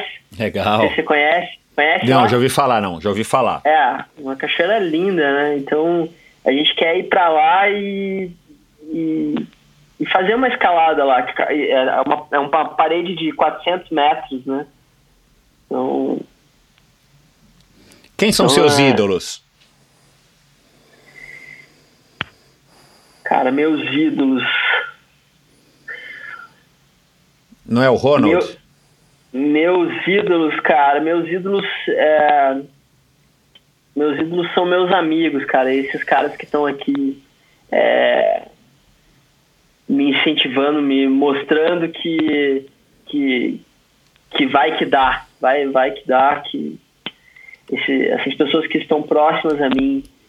É, o Thiago Vinhal é meu ídolo, Fernanda Keller é minha ídolo, é, Giuseppe Musella é meu ídolo, Vanusa Maciel é meu ídolo, minha, minha ídolo, é, Luiz Rissato é, é, meu ídolo. É, são meus amigos aí, cara. Bacana. Que estão próximos a mim. Muito legal. É. É, Para terminar, o, o que, que você acha do Alex Ronald?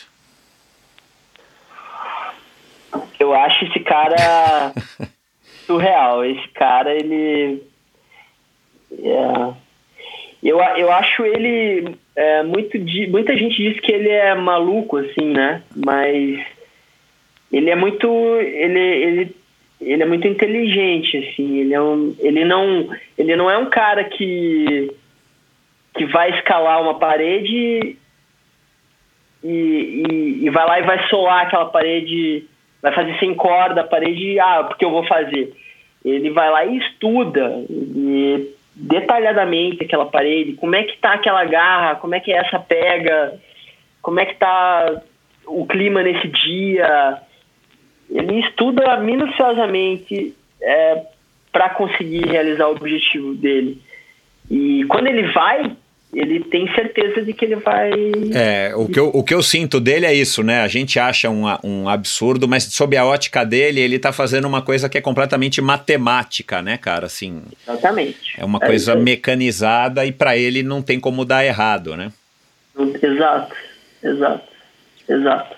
É, é, eu, eu, eu, eu acredito muito nisso, assim, Michel. A gente tem que para mim, antes, para eu fazer um Ironman, era aquilo que, eu te falei, que é, puta, eu achava que era coisa de maluco. Quando meu amigo vinha me falar, cara, vamos, vem, vem fazer um Ironman, vem fazer. Cara, eu falo, cara, você tá louco, isso aí é. Não, não dá, isso não é pra mim. Eu tô numa cadeira de rodas, cara, entendeu?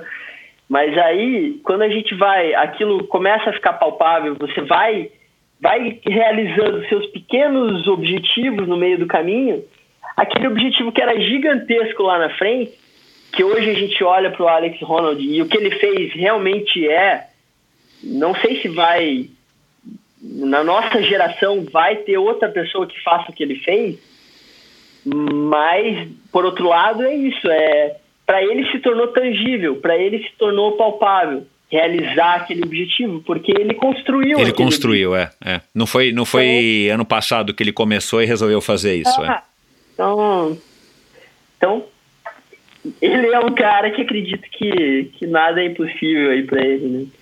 Você não tem é, nenhuma vontade, nenhuma propensão, não passa pela tua cabeça, por exemplo, sei lá, fazer desafios mais mais é, mais longos, mais, mais é, ultra distância, coisas desse tipo. Ah, eu quero ser o, o primeiro cara em cadeira de rodas a, sei lá, atravessar pedalando, sei lá, os Estados Unidos, fazer o Race Across America, sei lá, não te passa pela cabeça alguma coisa assim mais, tipo um desafio que não seja de fato uma competição estruturada, mas você de repente fala, não, cara, eu quero, né, enfim, alguma coisa assim maluca, fora do, dos padrões, isso não passa pela tua cabeça ainda? É, sabe que tem um, tem um cara que é cadeirante que ele já fez o, o Racing Cross America, que é o André Kajlik, cara. Ele é americano. Isso, é. O cara já fez. É, lá. eu acompanhei um pouquinho. É, é mas eu. Que inclusive ele já fez o Ironman de Kona, né? Tá, Isso, tá, já é, fez, é, tá, é. Tá. Ele é amputado, né? Isso, é. É, diferente, né? É, essa, essas limitações, é, às vezes põe todo mundo no mesmo, no mesmo grupo, até porque a gente entende que é muita pouca gente, né? Mas hum, o, no Mundial de, de Kona, pô, tem, tem espaço para seis cadeiras de roda. É um cantinho ali que tem ali para botar cadeira de roda. E, e assim, é pouca gente que faz, mas junto comigo tá correndo um cara que, que é amputado. Ele tá na mesma categoria. Na mesma categoria, é. Então, é, você pega o Zanardi, por exemplo. Isso, é. Pô, o Zanardi, ele é amputado. É, o cara, eu não tenho como eu nadar com, com o Zanardi, Michel, entende? Porque o cara não tem as duas pernas, ele nada mais rápido que muita gente. É, além é... de ter que arrastar o menos peso, a perna não afunda, né? Não Isso, tem perna é, para afundar, né? Exatamente. Eu tenho todo um arrasto ali, tenho na natação, tenho um, um peso a mais para levar na, na, na bike, na corrida, na bike, enfim. Na é. corrida, enfim, é tudo isso. Então acabam colocando a gente tudo no mesmo grupo ali, mas é bem diferente, assim. E mas cara, é extraordinário, assim, esses caras, é, tanto Zanardi como como, como André Cagilic, esses caras aí, eles são incríveis e, e, e, inspiram. Esses caras, eles, assim, quando você falou de ídolo, não deixam de ser ídolos, assim, sabe? Mas são realmente pessoas que, que me mostram que, que é palpável eu, eu, eu, eu buscar o, o meu desafio. São mais próximos à minha, às minhas dificuldades, uhum, né? Uhum. Bom. Então, bem legal. Cara, é, passa teus contatos, tuas redes sociais aí para quem por acaso não te conhece, venha conhecer melhor aí depois desse nosso bate-papo. Quem quiser te contratar para palestra, você disse que tem aí é, patrocinadores, cara. Vamos dar o crédito aqui para as empresas que estão apoiando e, acreditando em você, porque eu acho que é que, enfim, é importante, eu gosto de dar esse espaço também e a gente tem que reconhecer finalmente pessoas que, que apoiam e investem no esporte e, e isso sempre é válido. Vamos lá. Pô, legal, cara. É, obrigado por, por essa pauta aí, porque é sempre importante esse reconhecimento, né? A gente, claro. a gente não realiza nada sozinho, né, cara? Então, Exato. É muito bom, muito bom ter essas pessoas para nos apoiarem. Eu tenho hoje meus principais patrocinadores, eles são é, a, o Marcelo Almeida, né, a, a MAC, né, que, que sempre me ajuda com, com, com, minhas, com minhas viagens, com, minhas, com meus equipamentos. Eu tenho a eBanks, que é uma loja de pagamento, é um, um site de pagamento na internet, né, como o é. PayPal, assim. É, quem, então, quem, faz os paga, quem faz as minhas cobranças aqui no meu caso do minha, da minha conta no Spotify. Ah, então o Spotify eles cuidam, então o Ebanks é, é, muito massa, assim, os caras é, me patrocinam muito aí, desde sempre, assim, sabe, acreditam na minha história. Então a gente tem, eu tenho a Caixa, a CES, né, no, é, instituição, é, instituição americana, que uhum. ajuda muita gente aí a, a a buscar a desafios é, no paradesporto, né? Então, eles sempre estão me, incentivando através de, de, de, de, da aquisição de um equipamento novo, é, a, a fazer uma viagem, fazer uma prova fora, a, pá, ajuda a pagar uma... Ah, um, que legal! É, legal, é legal. Então, você compra os teus equipamentos com a assim, com a ajuda deles, eles que indicam, tem lá especialistas, que tipo de apoio que eles te dão com relação a equipamento ou não é com relação a equipamento? Na verdade, é, eles, eles, eles, você tem que fazer um, faz parte de um, de uma, você tem que fazer uma requisição no começo do ano, sempre ele faz para eles, é, é, entra no site deles lá, tem um tem que preencher um formulário e, e, dizer qual é o teu desafio, qual, qual é o teu challenge e eles vão e, e eles vão aprovar aquilo ou não, né? Dependendo ah, tá. do que você quer. Uhum. E, e aí, caso seja aprovado, você, aí eles vão te dar o, o, o benefício. Normalmente, é, é, eles dão equipamento ou um auxílio, assim, para viagem, né? Uhum. Então, no, no caso... É, ah, por exemplo, eu fui agora, recentemente, eu fui para os Estados Unidos buscar uma, um equipamento novo, uma cadeira de corrida nova, E, e aí eles me deram a cadeira, só que eu tenho que ir lá buscar por conta, né? Então aí. Entendi. Enfim. Entendi. É, então é isso. E aí, é, esse, tem a CEF que me ajuda, tem o, o Tim Vanusa Maciel aí que me ajudou por um bom tempo, né? O, hoje já não tô mais com eles, mas, pô, sabe, a Vanusa, assim, que, que é uma pessoa extraordinária, que me ajudou por muito tempo. Gustavo Borges, da Academia Gustavo Borges. Tem a Bula Verde, farmácia de, de, de cosméticos, assim, manipulação. Então, é, é, muita gente, cara. Tem dentro d'água que me ajuda com os uniformes. Assim, então, tem bastante gente para ajudar a tornar o, o, sonho real aí no meio do caminho. Legal. E passa então é. tuas redes sociais para quem. Você é mais ativo no Instagram, Facebook, tanto faz? Pô, eu tô sempre ali no, no, no, Instagram, cara. Ali no Instagram ali é fácil de, de falar comigo, ali sou eu que cuido do, do meu canal mesmo, então é, não tem erro. É, Diogo, é, é, arroba, né? Arroba Diogo Ratacheski. Tudo junto. Aham. Tá. No Instagram. Ratacheski com, com I no final, né? Não é como eu estava escrevendo. É, tá, eu vou, eu vou colocar o esses, bem, vários links aqui no post do episódio de hoje para ficar mais fácil para quem está tá ouvindo. É, quem quiser também enfim, se informar sobre palestras ou, enfim, é, entrar em contato com você, é mais fácil sempre pelo Instagram. Isso, pelo Instagram é fácil de falar comigo. Legal, é você mesmo quem responde. Isso, isso aí. Bacana. Cara, muito obrigado, parabéns aí pela tua história, parabéns, enfim, por, por ser esse exemplo, para, é, obrigado por compartilhar é, esses momentos aqui com a gente. Com certeza foi um episódio super inspirador. Tenho certeza aqui que o ouvinte também vai vai achar.